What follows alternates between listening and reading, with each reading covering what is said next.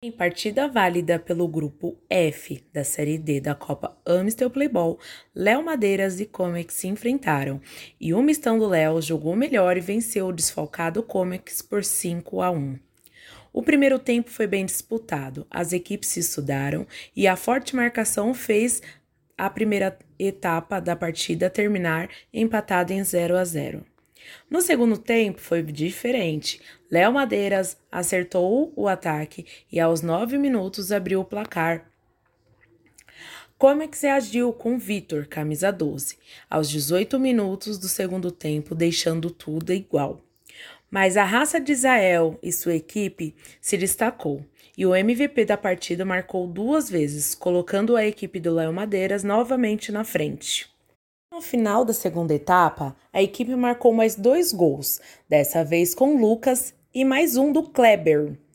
E o jogo terminou assim: 5 a 1 para o Léo Madeiras.